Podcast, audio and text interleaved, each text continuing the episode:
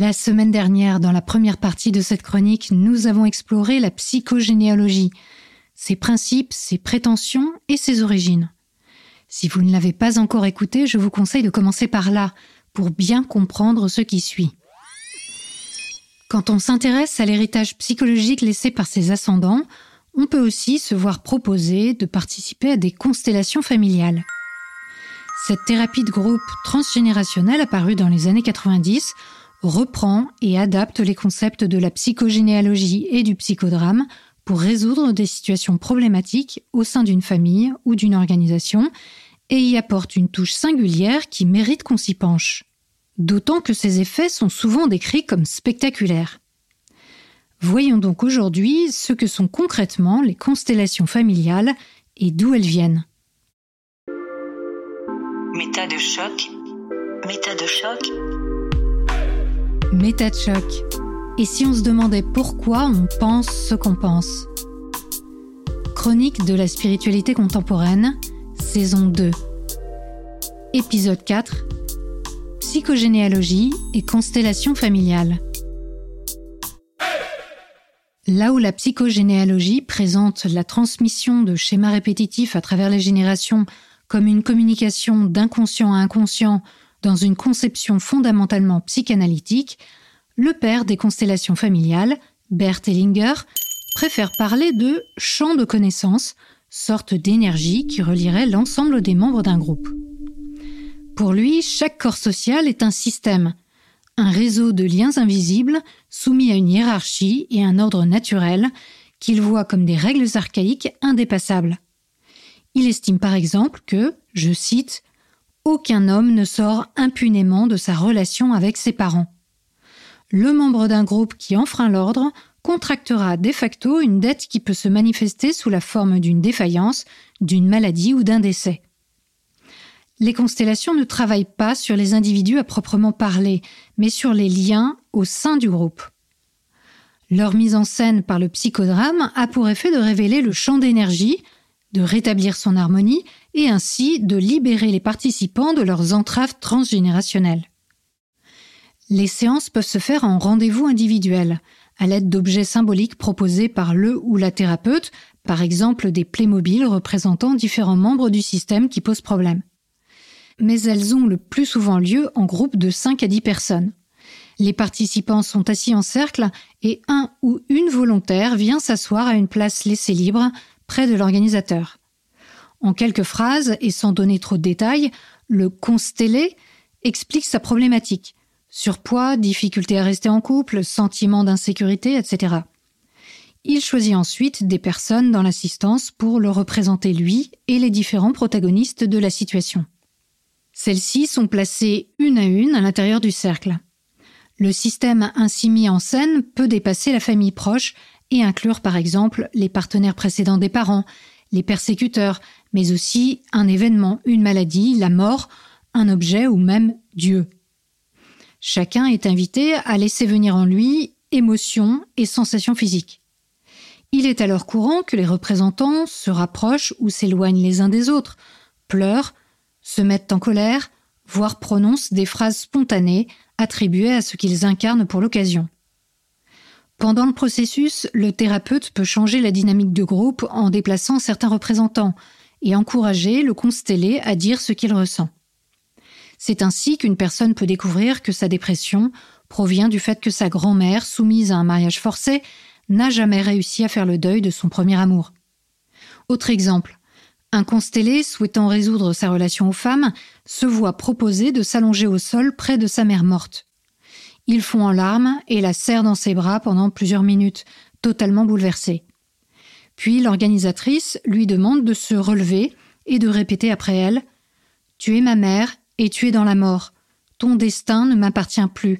Je vais vivre encore un peu, puis je vais mourir à mon tour. Ce type de phrase réparatrice est prononcé pour faire évoluer le système vers une plus grande harmonie. En voici d'autres. Je te laisse ce qui ne m'appartient pas. Ou Je te pardonne le mal que tu m'as fait. Ou encore Tu as payé cher pour que je sois en vie. Je prends la vie au prix que cela t'a coûté. Pour que ce sacrifice ne soit pas vain, Je vais vivre ma vie en ton honneur et en ton souvenir. À la fin de la séance, lorsque la solution est apparue, le ou la constellée remplace son représentant dans le système pour prendre l'image finale. S'ensuivent des embrassades, puis chacun retourne s'asseoir et c'est au tour d'un ou une nouvelle volontaire de faire part de son problème. Qu'on soit constellé ou représentant, participer à une constellation oblige à se détourner d'une approche intellectuelle et à laisser parler le corps, l'intuition et les émotions. Selon cette méthode, l'ensemble des participants bénéficient de la reconstitution des nœuds en présence et de leur résolution.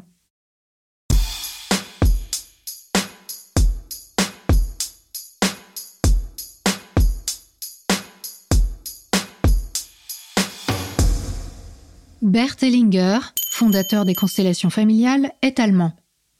Ordonné prêtre en 1952, il exerce pendant presque 20 ans en tant que missionnaire enseignant, en particulier auprès des Zoulous d'Afrique du Sud. Le lien fort qu'entretiennent ceux-ci avec leurs ancêtres laissera chez lui une trace profonde. Il quitte finalement les ordres et, comme beaucoup de prêtres défroqués de l'époque, suit une formation psychanalytique à Vienne. Il s'intéressera aussi aux techniques émergeant aux États-Unis dans les années 70, telles que le cri primal, la gestalt thérapie et l'analyse transactionnelle, mais aussi à la thérapie familiale de l'école de Palo Alto, pour laquelle il n'obtiendra cependant pas de qualification officielle. C'est dans les années 90 que Bert Hellinger développe l'idée des constellations familiales. Il définit sa méthode comme une communication d'âme à âme qui permet de faire émerger des solutions aux maux hérités de nos ascendants. En laissant libre cours à l'expression de l'inconscient collectif, on retrouve ici l'empreinte psychanalytique jungienne, les participants mènent le groupe à la source du mal et donc à la solution. Dans son aboutissement, le processus permet finalement à chacun de vivre librement son propre destin, son propre accomplissement et sa propre mort. L'intention n'est pas de changer l'ordre des choses, mais bien de le rétablir. Il n'y a pas de recherche de progrès ou d'affirmation individuelle chez Bert Hellinger, mais au contraire le désir de retourner à un équilibre originel qui a été bafoué. Il indique dans l'un de ses premiers livres La sérénité et la lucidité face aux événements sont rendues possibles par le fait de prendre le monde tel qu'il est, sans intention de le faire changer. Pour rétablir l'ordre dans le système familial, chaque membre doit donc assumer la charge des responsabilités qui lui incombent et réintégrer sa place. Outre ses nombreux livres vendus à des centaines de milliers d'exemplaires, Bert Hellinger sillonne le monde pour donner des conférences. Europe, Russie, Asie, Israël. En moins de dix ans, il a déjà séduit des milliers de praticiens heureux d'adopter une méthode qui promet une solution rapide à la souffrance. Car les séances du maître devant des assemblées de 500 personnes ont de quoi impressionner.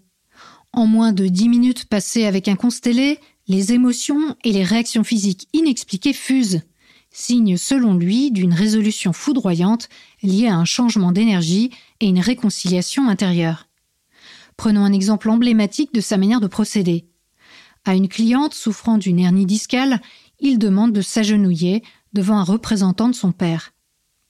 Il explique les maux de dos proviennent souvent d'un refus de s'incliner. Alors qu'elle obtempère en pleurant de douleur, il lui lance La tête plus bas, jusqu'au sol, les bras en avant, les paumes en haut, et dit Cher papa, je te rends hommage. Pour libérer une personne de ses blocages, Bertelinger indique qu'il est nécessaire de surprendre la douleur émotionnelle. En poussant les constellés dans leur retranchement, il fait rapidement émerger des réactions spectaculaires. Même s'il se présente comme une sorte de coach d'aide à la vie et refuse l'appellation de psychothérapeute, Bertelinger a des idées assez arrêtées sur nombre de questions de santé mentale et physique. Selon lui, l'insomnie est liée à une peur pour sa mère ou son père, remontant à l'enfance, qui maintient éveillé par amour pour eux. Participer à une constellation familiale permettra d'en sortir. Contre l'addiction, il demande simplement au client de dire S'il te plaît, à tous les hommes de la famille réunis en cercle autour de lui. Mais attention, seuls les hommes qui respectent leur père peuvent prendre en charge un drogué, et surtout pas une femme qui renforcerait au contraire l'addiction, puisque c'est un substitut du père. De surcroît, si elle le faisait, ce serait un manque de respect pour son mari. Pour trouver l'apaisement face à un suicide, il faut s'incliner devant la personne et lui dire Je respecte ton acte, ta décision et ton amour. Tu resteras toujours ma fille, mon fils, ma mère ou mon père, et en te regardant, je ferai bien. À une mère dont le fils de 13 ans s'est suicidé, il dit Quand vous regardez cet enfant, vous voyez son grand amour. Encore un exemple pour la route. Lorsqu'une relation couple est en péril, il convient d'aller voir du côté d'un jumeau mort chez l'un des partenaires. Des phrases qui doivent alerter l'accompagnant sont J'ai toujours l'impression qu'il me manque quelque chose. Je prends la place de quelqu'un, je dérange, ainsi que le sentiment d'insatisfaction, de nostalgie ou de fatigue intense. Là encore, une mise en lumière du problème lors d'une constellation permettra de rétablir l'équilibre des liens.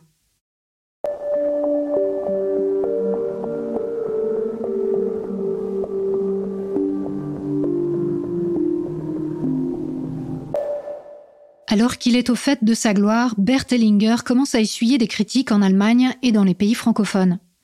D'un côté par les professionnels de santé qui ne se retrouvent pas dans l'affirmation croissante de son mysticisme, bien éloigné des thérapies systémiques de la psychologie scientifique, et d'un autre par des praticiens alternatifs qui s'insurgent contre ces sorties ultra-conservatrices. Pour l'ancien religieux, l'honneur, l'humilité et l'expiation sont cruciaux, la cause de tous nos problèmes est à trouver dans la transgression de l'ordre naturel. Il affirme donc sans ciller que la femme doit suivre son mari, que les enfants n'ont aucun droit vis-à-vis de leurs parents, ou encore que le premier-né est prioritaire dans la fratrie. Le caractère interventionniste, voire autoritaire de ces méthodes sera aussi beaucoup critiqué. Toute personne qui n'accepte pas la solution qu'il propose est dénigrée et ignorée. D'un constellé atteint d'un cancer des os qui refuse de s'agenouiller devant son père, il dit, je cite, Il mourra. Il ne va pas impliquer dans sa vie. Et d'ajouter, quelques patients de cancer préfèrent mourir plutôt que de s'incliner devant leurs parents. Un autre constellé, à qui il affirme au bout de dix minutes de séance que son mariage ne peut être sauvé, tente à trois reprises de lui poser une question avec un S'il vous plaît, Bert Hellinger prend alors l'audience à partie s'il pose encore une question, il doit quitter la salle. Avec sa question, il détruit la force de la construction. Dans son livre Les fondements de l'amour dans le couple et la famille, il cite l'exemple de Robert qui a perdu sa sœur à l'âge de trois ans. Il lui dit Chère Adélaïde, répète après moi. Mais Robert sanglote. Ellinger le réprimande. Ce que tu fais maintenant n'est pas bon pour ta sœur. Il explique en se comportant de la sorte, il accentue le tragique de la situation. Il fait comme si la mort de sa sœur devait aussi entraîner sa propre mort. Sa tristesse aggrave le sort de sa sœur. À un tel régime, on imagine bien que les autres participants éviteront de poser des questions et de faire part de leurs émotions. Mais d'où tient-il ces affirmations péremptoires? De son expérience. Nombreux sont celles et ceux qui veulent y croire et suivent ses prescriptions à la lettre mais dans les années 2000 commence à apparaître une multitude de variantes dans la pratique des constellations familiales.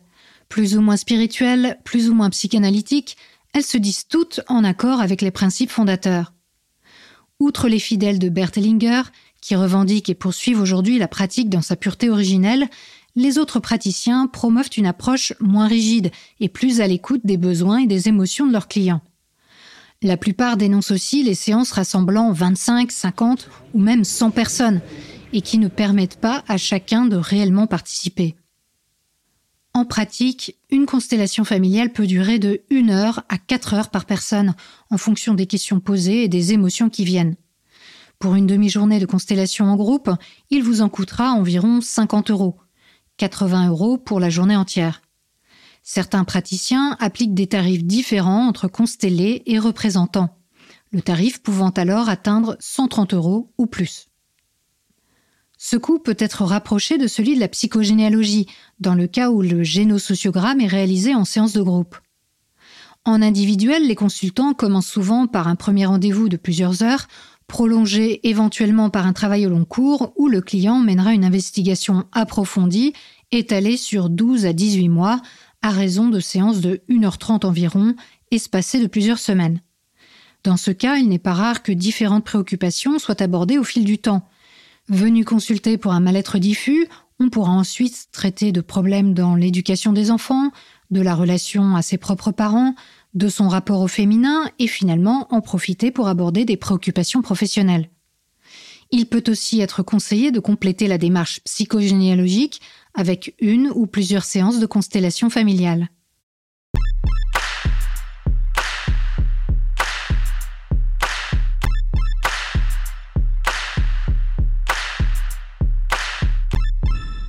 Cette proximité entre psychogénéalogie et constellation familiale se retrouve dans les formations certifiantes.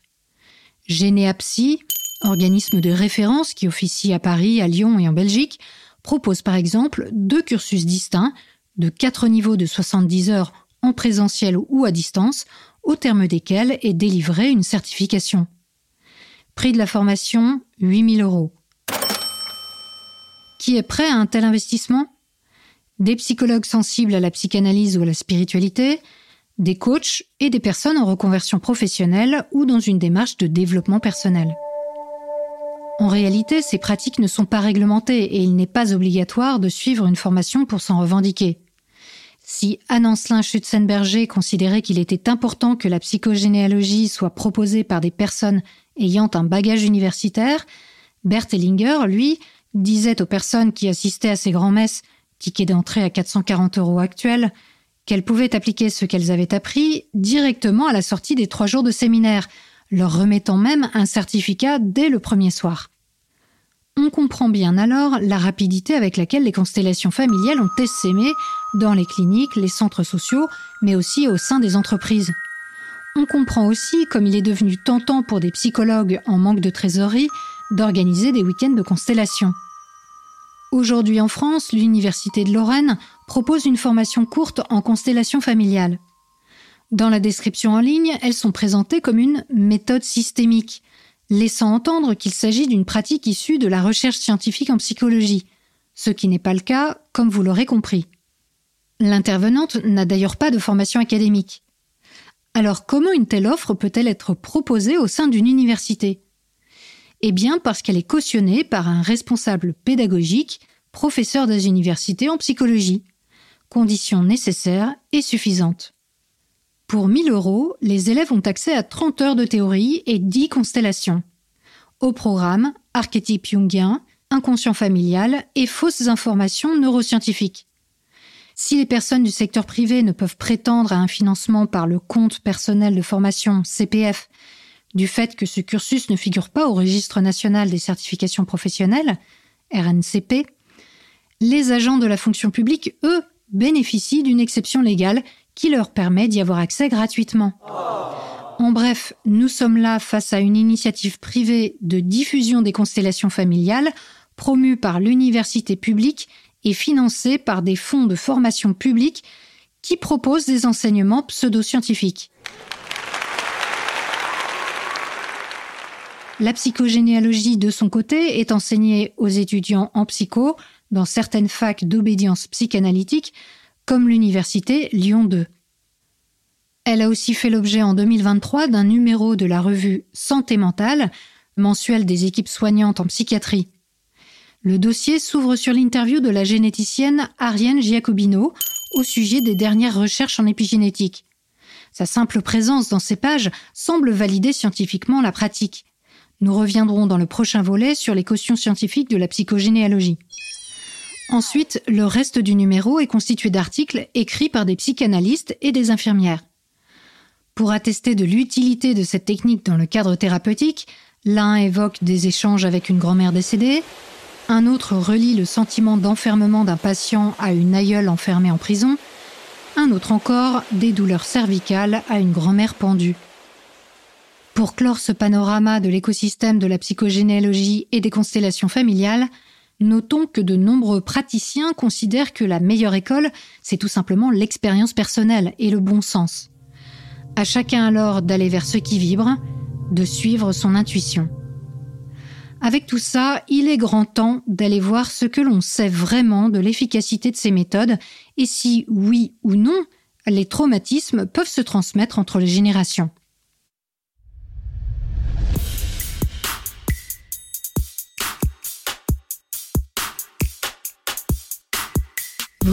Cette émission et vous pensez qu'elle peut être utile à d'autres, partagez-la autour de vous. C'est encore la meilleure manière de la faire connaître. Ce podcast humble et superbe n'existe que grâce à vos dons. Merci donc à celles et ceux qui l'ont soutenu cette semaine encore. Si vous aussi vous voulez apporter votre pierre à l'édifice de l'éducation à la pensée critique, suivez le lien en description vers les plateformes participatives. La semaine prochaine, je vous dirai tout sur les études qui ont été menées sur des patients. Je vous dévoilerai les derniers résultats de la recherche en épigénétique et je vous poserai une colle que votre esprit biaisé échouera à résoudre. Jouer avec votre cerveau, c'est mon plaisir.